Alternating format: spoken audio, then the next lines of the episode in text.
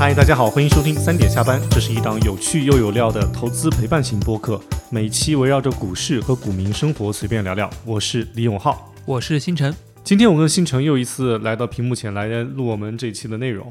他刚刚从安徽老家回来，嘿嘿，星辰这一次返乡有没有什么特别难忘的感触？在上一期咱们录那个。相亲与选股这一期的时候啊，我记得刚开头第一句话你就说你要回到家乡的祠堂里长跪不起，因为当时整个股市也在经历动荡嘛。但是今天啊，你看今天咱们录制的时间刚好是 二月十九号，就是咱们龙年开市的第一天，A 股开市的第一天，可以说是一个开门红啊。所以你的心情和压力应该都会好很多吧？哎，是啊，总算缓了一口气。其实我也算是在春节的假期里面经受了一场人生的。啊，至暗时刻的体验啊！其实我在回家之前是很忐忑的，因为我感觉就毕业这五六年以来，啊，突然有一种愧疚涌上了心头啊。然后呢，以前回家总觉得自己还算是混的还可以，但是呢，现在那点可怜的自尊啊，也岌岌可危了，所以我是很忐忑的。但是呢。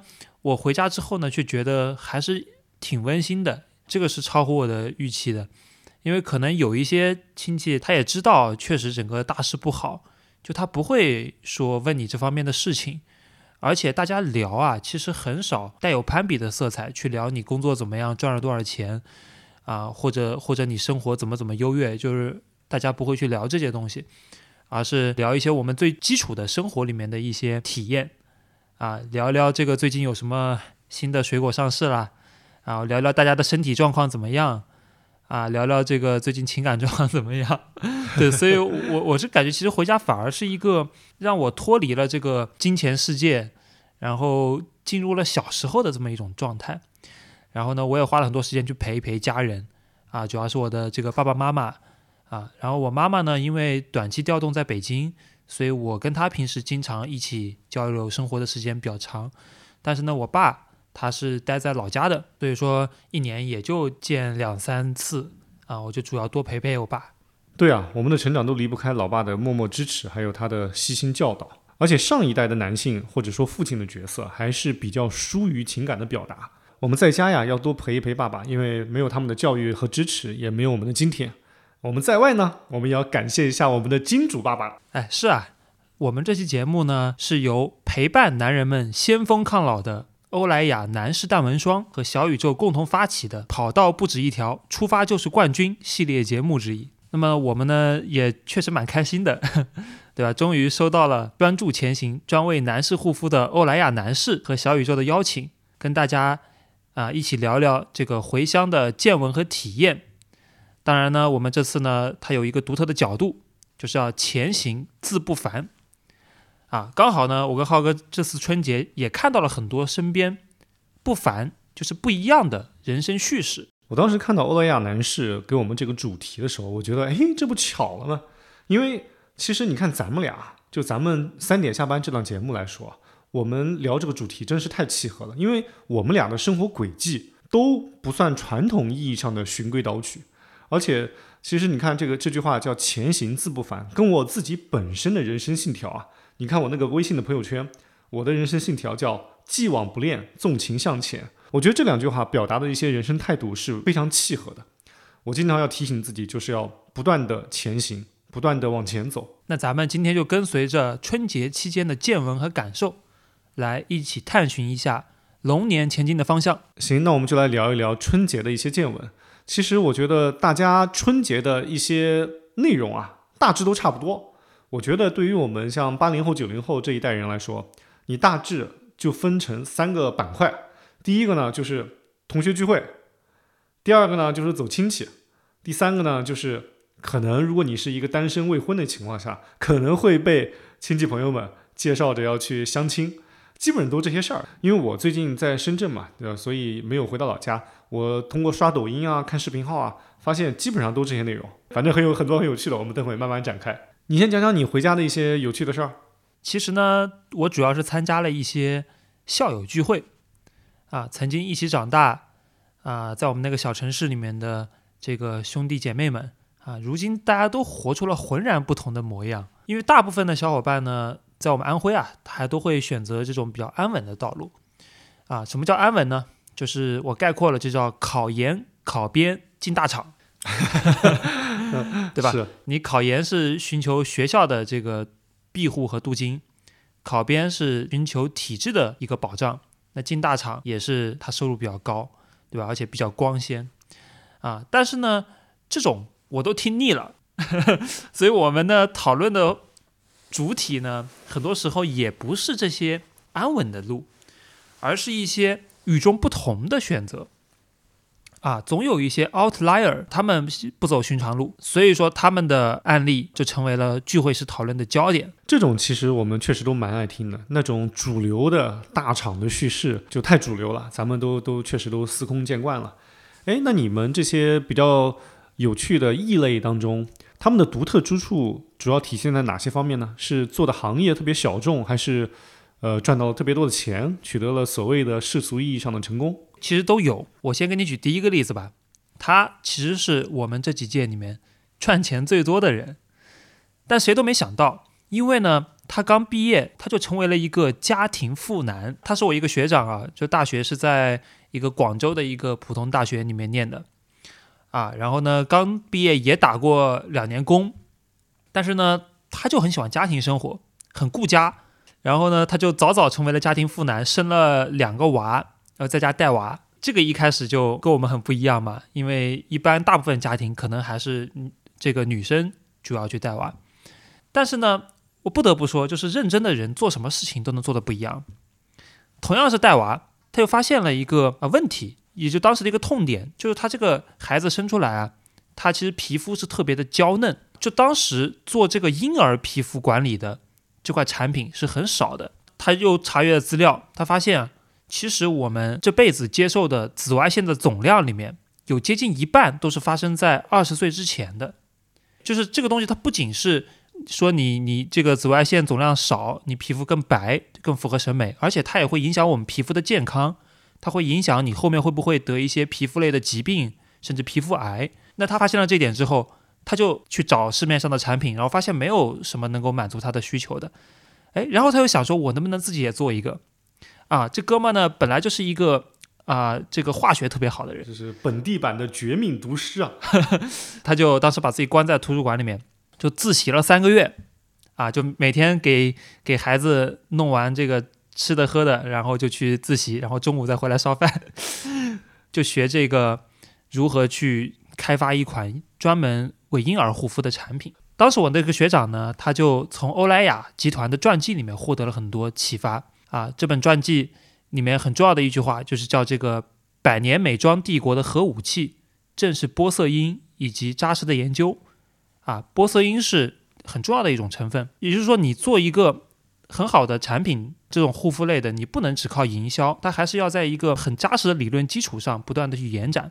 啊，所以后来他就创业，也融了钱去做，前两年都是两款产品都失败了，公司也一度就是发不出来工资，但是到第三年。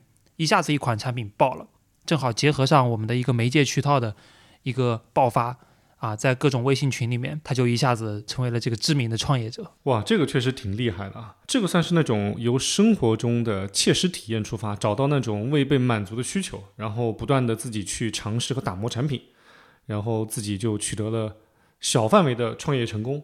这个虽然说没有那么的主流叙事，但我觉得也算是一个很典型的创业者的故事啊。有没有什么更不一样的？我想到了一个跟我更熟悉的一个同学啊，学长，那其实离我还是差了几届，而且人家现在也是大佬了啊。我想到了当时跟我在初中的，我们一起看网络小说的一个同学啊，他的路径也很有意思，你知道吧？就浩哥，我我个人的最大的爱好，其实一直是我看网络小说，就比较喜欢看那个玄幻。从初中接触到之后，我就爱不释手。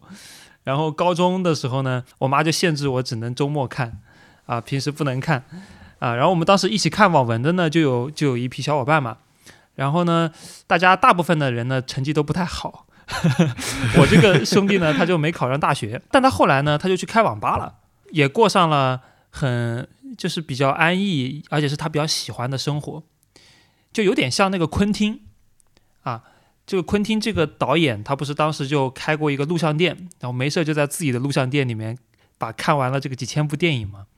就他也是一样的，他就自己开了个网吧，然后在网吧里面啊没事的时候他就继续看网络小说。但比较有意思的呢是，他看了大概也看了几千部之后，他就他就发现这个东西也不难，他好像他好像这个结构都一样，我自己也可以写啊，所以他就自己尝试开始写东西。啊，如今人家已经是这个起点的中文网的这个前一百的百大博主了。他把网吧当成了一个他观察人间百态的一个基地。然后他的网吧里面的客户呢，都是宅男宅女嘛，所以他特别知道这帮人想要什么，这帮人看见什么样的情节会颅内高潮。这个太重要了。你要我去写，我我都不知道他们需要什么。所以我真的觉得很多平凡的职业，他其实也能从中获得很多能量。让你做成自己想做的事情，而且很多那种看似不起眼的，或者说按那种看似没有被铺好的那种路径，如果被这个人趟出一条路之后，反而能够取得一个更大范围的成功，因为没有人跟你竞争，或者说竞争的人相对要少。那那你如果能够把这个结果拿下来，其实就是能够完完整整的享受这个胜利果实。他等于说创造了一条赛道。我从这个故事里面最震惊的是什么呢？就是专注的力量。你说多少人能做一件事情做十年？我炒股，其实我是一八年还炒，但浩哥你已经炒了十几年了。但我我炒股炒五六年，我觉得我已经打败了大多数人了。然后那哥们儿呢，他是看小说，我们初中开始看小说，他看了十五年。每个人都喜欢打游戏，每个人大多数人都喜欢看小说，但是你能一直坚持把这个事情做下去啊，那就是凤毛麟角。而且他后来转换了一个角色，从一个看小说的变成一个写小说的。我觉得这个东西啊。更重要，就远远不是说你说坚持。其实很多人看小说是把它当成一种消遣，这个呢不需要耗费你太多的心力。但是当你从看小说变成写小说，而且把你工作的地点就是网吧，然后把你服务的那些客户变成你一个田野调查的对象的时候，那个时候你的角色就变就变了，你从一个消费者变成一个生产者。我觉得反而是这样一个角色的转变，让他能够成为今天的百大博主。你刚刚说的我特别赞同。就是消费和创造，它是两种快感的高级程度，在我看来是不一样的。你真的能创造出来一个东西，无论在你的工作中，还是你的爱好中，还是你的生活中，啊，这个虽然跟它是一件难而正确的事情。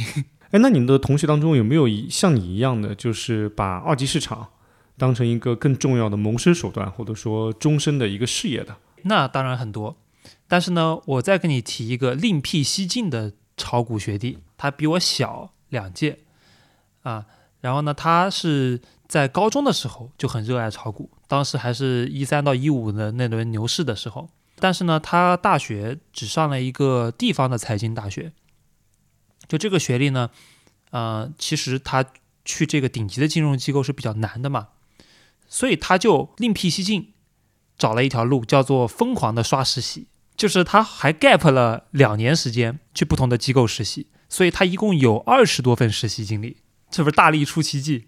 就是我我虽然对吧，起点的这个呃实习没有办法拿到这个一流的，但是我一份一份往上堆，他最后一包括在很大的机构啊，什么嘉实基金啊啊这种大公募，然后也都实习过。然后呢，他还在这 gap 的两年时间里面呢，他还出了两本投资理财类的书籍，就他自己写书，所以他就是在投资界的里里面的一个 outlier 啊。他毕业之后呢，他就拒绝了一份这个大几十万年薪的一个基金经理的工作，他选择自己去啊类似创业，然后去成为一家基金的董事啊，去管产品。同时呢，他自媒体那块也没落下，因为。对吧？人家都出了书了，也有自己的一些粉丝啊，然后就在雪球上面去写很多上市公司的观察。但他的肉身呢，仍然在我们安徽老家那边生活，就是肉身在远离喧嚣的地方，然后资金和思维还停留在最火热的市场。这个呢，有点像巴菲特老爷子，身处在奥马哈，但是可以战胜华尔街。投资有时候确实不一定是你在人越多的地方赚的越多的。但我觉得你这个炒股的学弟啊。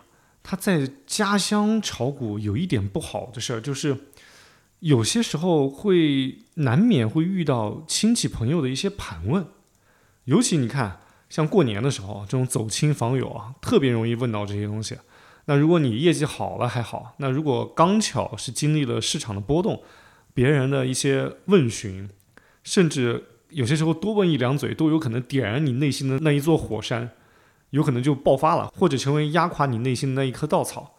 所以我觉得，有些在家乡做投资，可能也会有一些来自于周遭的一些质疑和声音，这种在有些时候会成为一种不利因素。哎，这一次你回去啊？在走亲访友的时候啊，有没有呃亲戚们问到这些东西，给你造成一些心理困扰？因为年前我也知道你真的压力还蛮大的。其实呢，我的家乡啊是一个观念很传统的地方，做投资理财本身就是一个很少会有人去选择的赛道，所以大家一直不看好，有的也不知道我做的什么。对，听起来做投资理财就像是做 P to P 的，很吓人。对我们当地还还报了一个 P to P 呢，就在去年的时候。但是呢，我仍然顶着压力，毅然决然的选择了这条波动很大的路。啊，我也总结了几点，我为什么还在这个市场里面坚持的原因哈。啊，第一点，我觉得是理想主义。就我本质上是一个特别理想的人，他表现不一样。比如在学生时代的时候，我是去了四次支教，就是想帮助一下那些乡下的孩子们。那到社会上之后呢，我发现确实你还是要拥有一些资源，你才能去做自己想要的事情。然后我当时就在一八年的时候，把面前的十几条路我都写在纸上，然后去推演未来会发生什么样的事情。然后我发现，就是做股票投资。这条路对我来说，它是一个打开天花板、打开瓶颈的希望，因为它没有上限啊，它没有一个容量的限制。比如我身边大多数朋友，他有时候也都也会去想做一些小生意啊，你会发现做小生意，它的容量就是大几百万。然后呢，你去打工，大多数人的容量就是年薪一百万，就是它都是有一个很明显的玻璃墙在上面的。但是做股票投资不是。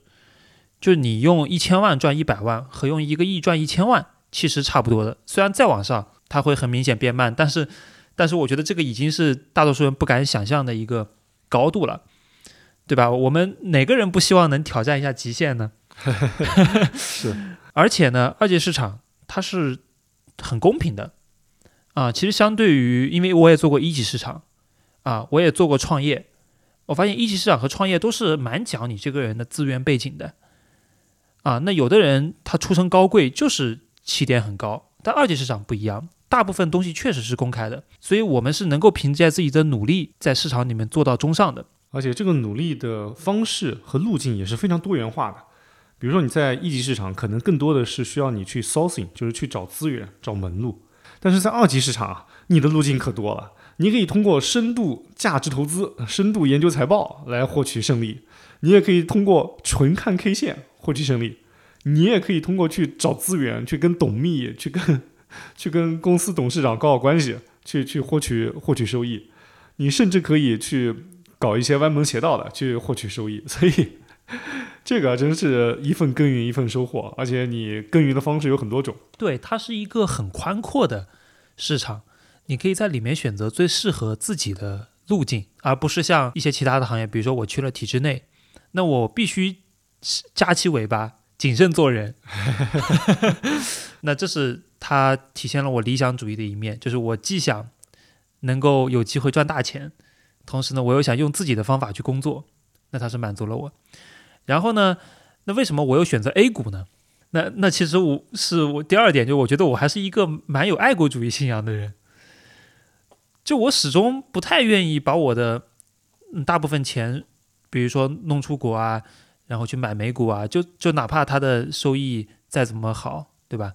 因为我觉得，呃，第一，中国的市场啊，我更了解啊，它更是我的能力圈，而且我也相信中国是应该有自己的牛市的，我们也应该有自己的科技公司能够走出来的，我是始终坚信的这一点。当然，虽然说短期也我也为此付出了一些代价，但是我的这个信仰并没有改变。然后最后一点呢，我总结下来叫体验主义。我觉得人生就是它本质就体验。那么呢，体验重要的就是啊，它要有意思。别的做大部分工作呢，他享受不到像我们炒股一样这种波澜壮阔的过山车一般的体验。就算我亏钱了，对吧？比如说我那一周亏了几百万，但是呢，我老了之后，我也可以讲，当年在大盘跌破两千八的时候，你爷爷，你爷爷也是护盘的主力军啊。你爷爷也写文章号召很多人抄底，而且呢，我们是可以通过证券市场里面的这种波动，来体会这个世界上发生了什么样新的变化。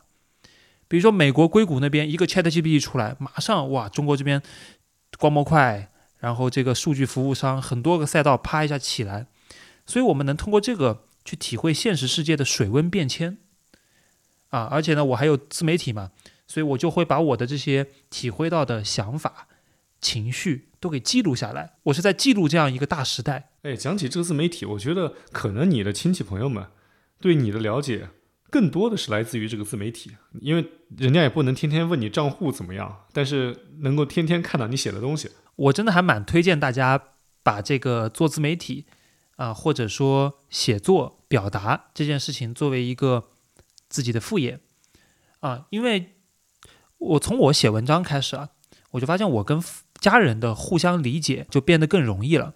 我以前是一个比较叛逆的小孩，我高中还有那个大一大二，我都不太跟父母聊我经历了什么，或者说我心里的东西。嗯，其实我是心里蛮要强的，我就我就是想做出一些东西，然后轻描淡写的展现给你们看。但是我也不想跟你们说我的，对吧？我的一些压力呀。所以呢，我后来是在念大三开始，我和父母就会有些争吵。因为你从大三开始，你就要选未来去走什么样的路嘛？那他们显然跟我有不一样的认知，他们觉得稳定一点更好，对吧？进大厂更好啊。所以后来呢，我跟父母关系的转变契机，我一记得特别清楚，就是我当时有一天晚上，我实在气不过，我就用电脑写了一封信。我刚开始先把姿态放低，对吧？说我也不是想跟你们吵架，而是我觉得你们在有些方面就是没有太理解我。呃，那么我也会在我信里面写一下我看到的世界是怎么样的，我为什么选这条路？当然是我感受到的一些啊客观世界的规律决定的。最后我还表示说，我依依然是一个很努力的孩子，只不过我我努力的方向，我我努力没有被你们看见，因为我高中的时候他们知道我很努力嘛，就是因为那时候学习都是在他们眼皮子底下，对吧？考试分数也看得到，但是我们在社会上之后，很多时候努力，他们真的是。不一定感知得到，对啊，所以，所以我当时我记得我写写了这封信，我发给我父母之后，他们就还蛮感动的，然后还还给我回了一下，就是通过有这种正反馈之后，我就我就开始写公众号。其实这两件事情也是连在一起的。然后呢，我偶尔会上后台看一下，就说谁是转发，呃，哪几个人是转发最多的，哪几个人是阅读最多的嘛。然后我会看到转发最多的人里面一直是有我爸。当时我也觉得很暖，就是跟我见面的时候，他不会，他不会说你做这个事情很好，他会，他会跟我说你少写一点，说他觉得我很累啊。但其实我从后台的数据可以看到，他是最积极的在支持我这个事情的人。是啊，是啊，父亲真的是在背后默默支持。所以呢，后来他们也是每天看我写的文章嘛，然后他就对我的了解就更多了，所以后面他就不再担心我的事业方面的进展了。啊，而转而去催促婚恋。哎，正好我们可以聊一聊回乡的一些相亲的故事。我觉得最近，因为我没有回老家嘛，我我，但是我在网络上，尤其视频号啊或者抖音上啊，看到很多相亲的那些有意思的事儿。尤其是它既有城市相亲的，也有一些乡村相亲，反正就是各有各的奇葩，然后各有各的抱怨。呃，我我觉得在聊相亲的趣事之前啊，我就想到你其实不管是做股票投资也好，还是做自媒体也好。也算是一种程度上的另辟蹊径，也算是跟我们这一期的主题词一样，叫“前行自不凡”。但是，当我们聊到这几个字，说出来这个理念的时候，感觉是蛮鼓舞人心的。但只有在经历过这个过程的人，他才知道，其实中间的每一步可能都没有那么的容易。所以，我们在前进的过程中，都难免有很多的质疑，无论这个质疑是来自于周围，甚至来自于我们自己的。有人聊聊天，陪伴一下，互相安抚一下，是非常非常必要的。这也是我们投资陪伴型播客这档节目的初衷。诶，听到这里啊，我觉得听众朋友们也可以在评论区聊一聊，就是在过去几年，你们在前进的过程中有没有遇到什么困难？你们是怎么找到答案，又怎么挺过去的？其实我们还蛮期待大家一起来分享这个故事的。那期待大家的分享。哎，那我们拉回来啊，继续讲一讲回乡见闻。刚才讲到你父母开始从不担心你的职业、不担心你的事业之后呢，开始转向担心其他的东西了。哎呀，父母们总是有忙不完的事儿，开始催促你的婚恋。哎，像你这样子的适龄单身优质男青年啊，回到家有没有被七大姑八大姨忙着介绍对象？哎，那还真没有。那可能他们也觉着我这是比较高难度的吧。就是对我的信息知之甚少，也不知道怎么给我匹配。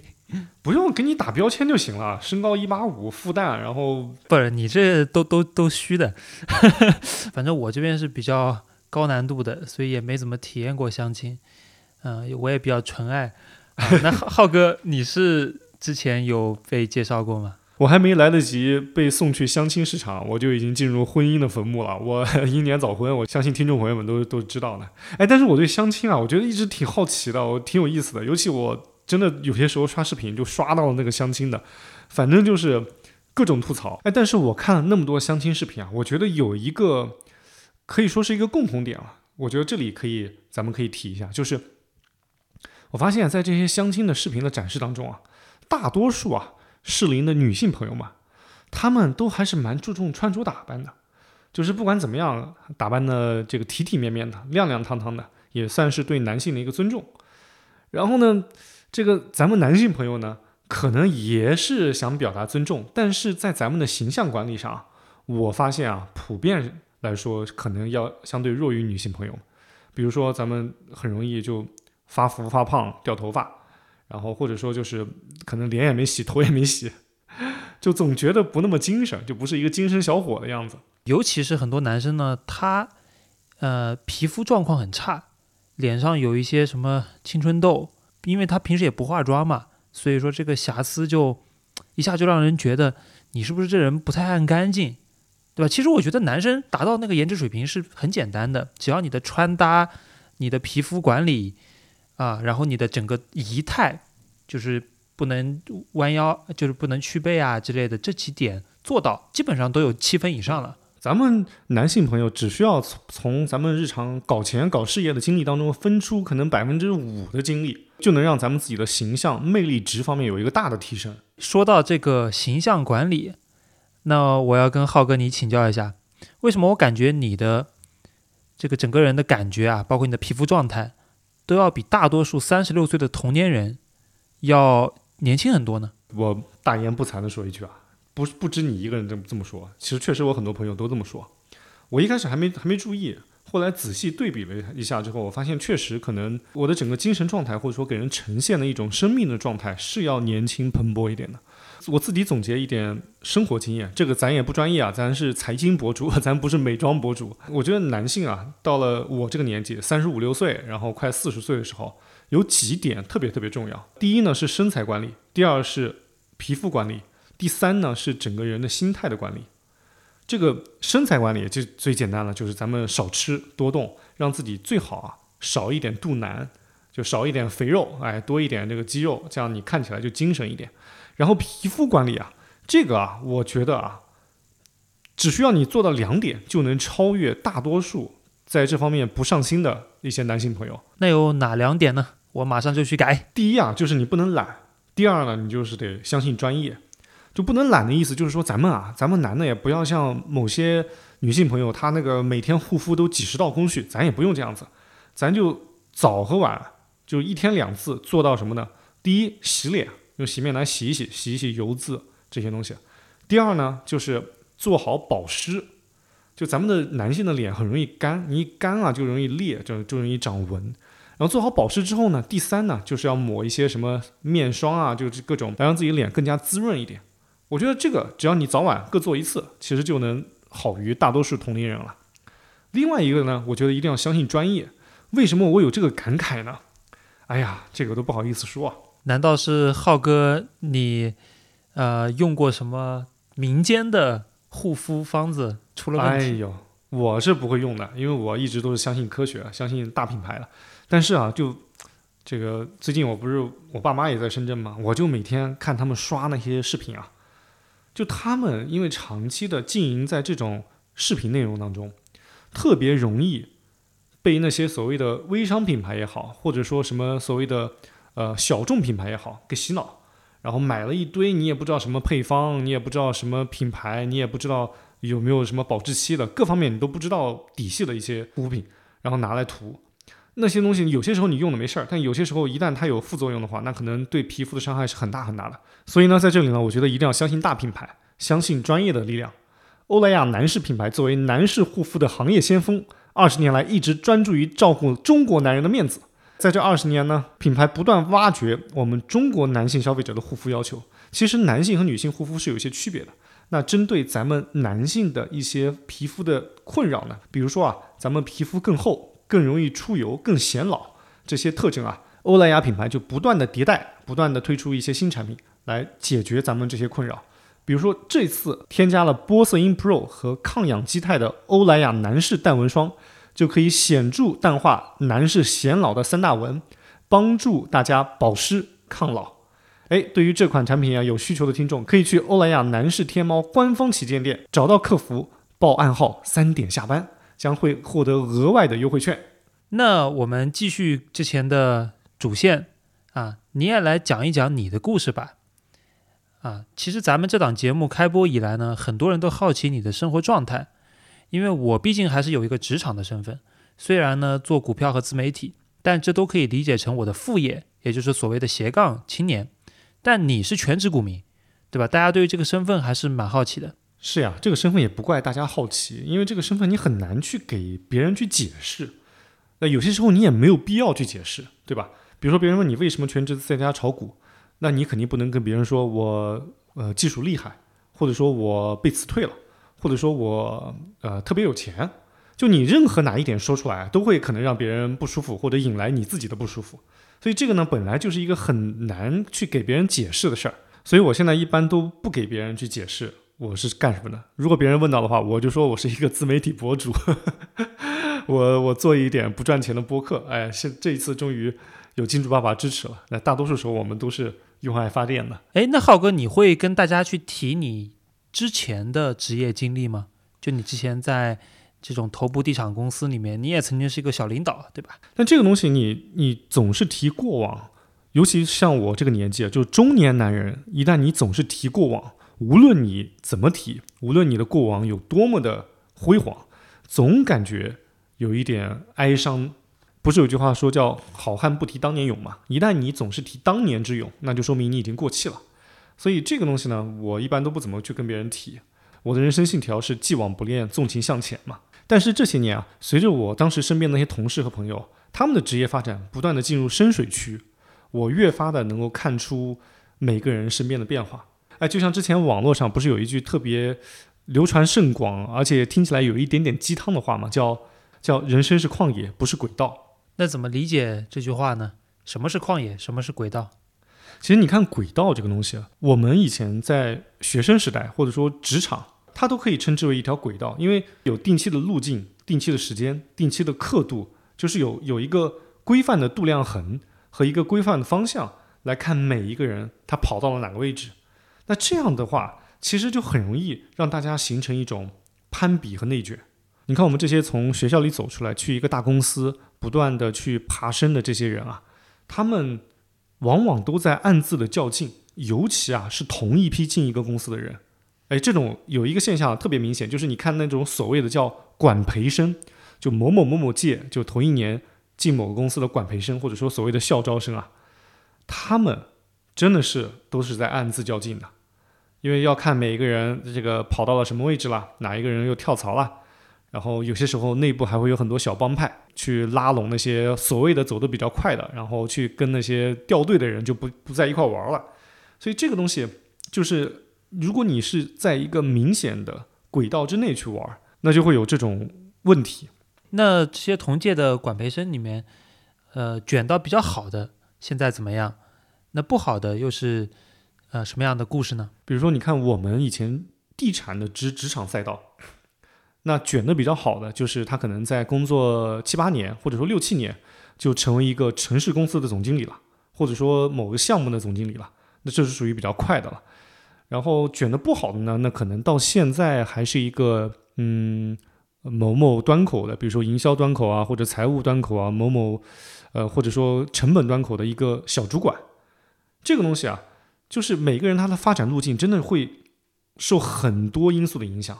比如说，你看这几年我那个行业不是在遭受很大的行业的冲刷嘛，反而当时跑得快的那些人，可能现在他们遇到的困难和窘境，比那些跑得慢的人更大。啊，为什么这样说呢？你看啊，我举个例子，当时跑得快的那些人啊，大致分两类，一个呢是在自己的公司当中受到领导的赏识和提拔，就在这个公司可能一待待个十几年，慢慢成为一个高管。但是更多人的路径啊，就是在行业大发展的时候，他可能在自己这个起初的公司啊，可能待个两三年，变成一个主管，然后往外一跳，变成了一个经理，然后经理又往外一跳，变成了这个高级经理，变成了总监，变成了副总经理，这样子一路往上跳。但是当行业被冲刷之后，没有那么多高的职位给你了，所以你说他们怎么办呢？要么呢就是降职降薪去找其他的工作，要么呢就是一直 hold 着这个自己这个职位去等着。但这两种情况现在都不好办，因为在行业往下行的时候，你降职降薪都不一定找到工作。然后那些呃一直 hold 住想要拿高职位的呢，他可能在家。已经待了半年，甚至更长的时间了。所以，当你把这个心态拔得特别高之后，你就很难适应行业的剧烈变化。反而那些以前在行业内，可能在以前的公司做一个营销小主管的，他依旧在那个主管这个位置上做的还挺舒服的，因为他从来没有到达过那个高度，所以他也不存在所谓的落差。可能区别就是年终奖没有了。所以你看，在当下这个时间点，曾经的小主管和曾经的副总经理。你觉得他们哪一个会更幸福一点呢？其实也是不好说的，对吧？在这里啊，其实我并不是想让大家去比较，就是说哦，看起来你以前跑得很快，然后现在你好像滑铁卢了。我就是想表达，其实大家不用刻意的去比较，不用刻意的在某一个轨道之上去比较。反正我自己是特别讨厌去跟别人去比的，因为你每一个人的起点，每一个人的境遇都不一样，为什么非要去拿同一个刻度去比呢？而且我觉得有一些人可能他也另辟蹊径，可能在其他方向去建立自己的个人品牌。那这个东西呢，它反而是它跟平台没有关系。所以当你离开这个平台的时候，他可能这个收入还能维持在原来的水平。其实你看，咱们俩都算是在另辟蹊径这条路上在不断前行嘛。我当时啊，我有一个特别深的感触，就是我在第一段职业就是地产经历之后啊，当时我不是在搞成都的一个非常有名的大型商业地产项目嘛。你想那个时候才刚毕业，二十二岁，那个时候就可以跟各个老板谈笑风生，哎，觉得哎他们都把我当兄弟，哎当自己人。但是工作两三年之后，我去了新西兰，再从那边再回来之后啊，又自己开餐厅开失败，又又跟朋友搞其他东西都不太顺。当我又回到地产行业的时候，我发现我再跟他们联系的时候，大家并不怎么理我了，因为当时他们能够跟你去谈笑风生，更多的是你名片上那个 logo 的名字。而不是你名片上你自己的名字，是啊，很多人都错把平台当成自己的能力啊。对，当时我就理解很多老前辈们跟我们说，你不要太把自己当回事儿，你要分清楚有多少是平台赋予你的价值，有多少是你自己的价值。所以在那个时候，当我遭遇这些人情冷暖之后，我就会觉得，那怎样能够让自己的价值超越平台的价值？就怎样能够让别人？帮助你的时候，或者说跟你合作的时候，能够因为是你而促成这笔交易，而不是因为是你背后的这些东西而促成这笔交易。我当时也不知道有什么办法，但是我就给自己定下了一个目标，或者说一个要求，就是要培养自己的真本事。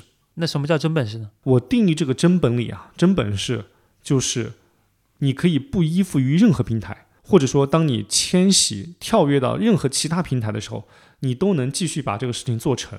而且做得很出彩，就是那种即插即用并且能成事儿的本领。我后来想自己能做什么，自己当时能做的就是炒股票，就是做投资。我可以不依附于任何平台，我可以仅仅通过市场上的公开信息来让自己取得一定的成就。所以从那之后，我就想怎样才能够把自己这个能力更加的打磨呢？那就只能靠更好的业绩，然后再加上一点点的影响力。那后来我也就开始写一些文章，叠加自己看中的股票开始起飞，然后慢慢受到股票圈的一些认可。所以后来就变成了一个炒股养家的全职奶爸。但这条路啊，我感觉也不是很好走啊，对吧？浩哥，你分享一下那个有哪些快乐和哪些痛苦？炒股养家的全职奶爸，很多人看我时间自由，觉得是很羡慕的，但也有很多痛苦。那最大的痛苦其实就是孤独，没有了这种职场或者说周围团队的支持的话，其实很多时候都是自己在前行。然后面临市场的波动的时候，很多时候你自己都会质疑自己。那你也没办法去跟家人，或者说跟不是圈内的朋友，你也没办法跟他们去交流，因为他们不懂你啊。那只能去跟自己股票圈的人多聊一聊。但可能这个时候别人也在遭遇着滑铁卢和痛苦，所以回到起点，你还是对自己去消化这些不利的情绪。所以最大的痛苦就来自于孤独和不被理解。但是我觉得快乐啊，就咱们走这条路，快乐也是非常非常明显的。就是无论是从钱的角度，还是从咱们自身修炼的角度，我认为，如果你运气好，如果你足够努力，它的成长速度都是快于咱们在职场当中的。那钱，那咱们就不说了嘛，因为如果你做对了，或者说运气特别好，踩踩了几波大的浪潮，那你的收入的增长，或者说你的资产的增长，就不像以前在职场打拼的时候，它是线性的，咱们这个是跳跃性的。但是跳跃它有可能向上跳跃，也有可能向下跳跃，这个就是呃资产方面的成长。另外一方面就是在咱们个人角度来说，我觉得咱们对于人性和对于生活的体会也是有很快的成长的。我觉得投资或者说股票对我来说啊，它就不是一个传统意义上或者说大多数不理解的人他理解的像赌博一样的行为。对于我们来说啊，我觉得其实它是另外一种由意。入道的方式，就是你你人生的过程中有很多可以去追寻所谓的道的路径，就是你理解的最高的或者说最尊崇的一些行业的奥义。那有很多方式去追寻，那任何一种方式，只要你持续的去打磨、去前进、去成长，当你爬到山顶的时候，其实不管你从哪一个山坡上来，你看到的风景和你的体验都是一样的。那股票只是我们去追寻人生道路的一个路径而已。它就是一盘呃体验很丰富、内涵很丰富的游戏，你可以把它当成一个无限游戏来玩。所以回到我们刚刚谈到的，就网络上那句特别流传甚广的话，就是“人生是旷野，不是轨道”。其实你看，对于咱们股民来说，尤其对于我这种全职股民来说，那生活太是旷野了。因为首先你看我们做的股票的行业，它就可以是跳跃的。我可以研究完新能源，再切换到传统能源。我可以研究完 AI，再切换到传统的消费，这个呢，就是你作为一个职场人无法去随意切换的，毕竟你有自己的行业和职业属性嘛。然后对于咱们这种全职股民来说，你所身处的地方也是可以跳跃的，整个地球都是你的旷野。你看，我从成都到了冬天，现在来到了深圳，然后过了春天之后，可能下个月我就要全家人一起去新西兰待半年，就是。这真的是人生是旷野啊！但如何实现这个旷野呢？那我觉得咱们在这条路上前行，就给咱们提供了这个条件。所以有些时候面对那种波动的痛苦，或者说不被理解的痛苦的时候，我想到这些快乐，也觉得那痛苦和快乐总是互相抵消的嘛，总不能既要又要吧。其实说到旷野呢，我的理解跟你还不在一个维度，你可能更多刚刚是从空间的角度。就你可以去各个国家过不同的生活，非常自由，对吧？那么我的感觉是精神世界维度的，就是我在去投资呃一个行业的时候，那么我就可以去进入这个行业的圈子，去了解他们这个小世界里面发现的规律是什么。我可以认识里面有意思的人，去跟他们交流。那么其实做投资就是一个不断的对我来说交朋友。然后打开自己的新维度的过程。那我在饭桌上，大家聊到什么东西，哎，我都能够跟他接上几句。这点让我让我有一种人生的副本感，你知道吗？我我的我的人生呢，它不是一条单线的，它是有很多条线。那每一个支线或者说副本呢，我可以去掌控。我投入多少时间精力在这个里面玩？所以，当你把副本打开，当你把生活的轨迹打开之后，那我们就不会再限于那单一的轨道之上的互相比较了。我觉得生活是没有所谓的 timeline，就是所谓的刻度尺的，也没有任何人去规定好我们应该在什么样的年纪去获取什么样的成就。我觉得这都是一些传统的或者说已经被淘汰的思维对我们思想的限制和桎梏。是的，浩哥，这次我回家我也反思了这个问题。你看，我其实也二十八、二十九了嘛，快到三十了。那么我们古人说三十而立，但我现在呢，呃，还并没有说就是在事业上呃达到想要的程度，同时呢，我生活上也并没有这个对吧，女朋友之类的。那那你你按传统观点来看，我并不算成功，对吧？但是呢，其实我觉得自己很自洽，就是咱们现在医疗水平，我觉得以后都可以活一百岁以上。所以现在的三十岁就是以前的二十岁，就你不用被很多东西束缚，其实不要有这个压力。我最近就很喜欢一首诗，啊，叫《走在自己的时区里》，我也想给大家分享一下。我当时看到的时候还蛮感动的。嗯，啊，在时间上，纽约走在加州前面三个小时，但加州并没有变慢。有人二十二岁就毕业了。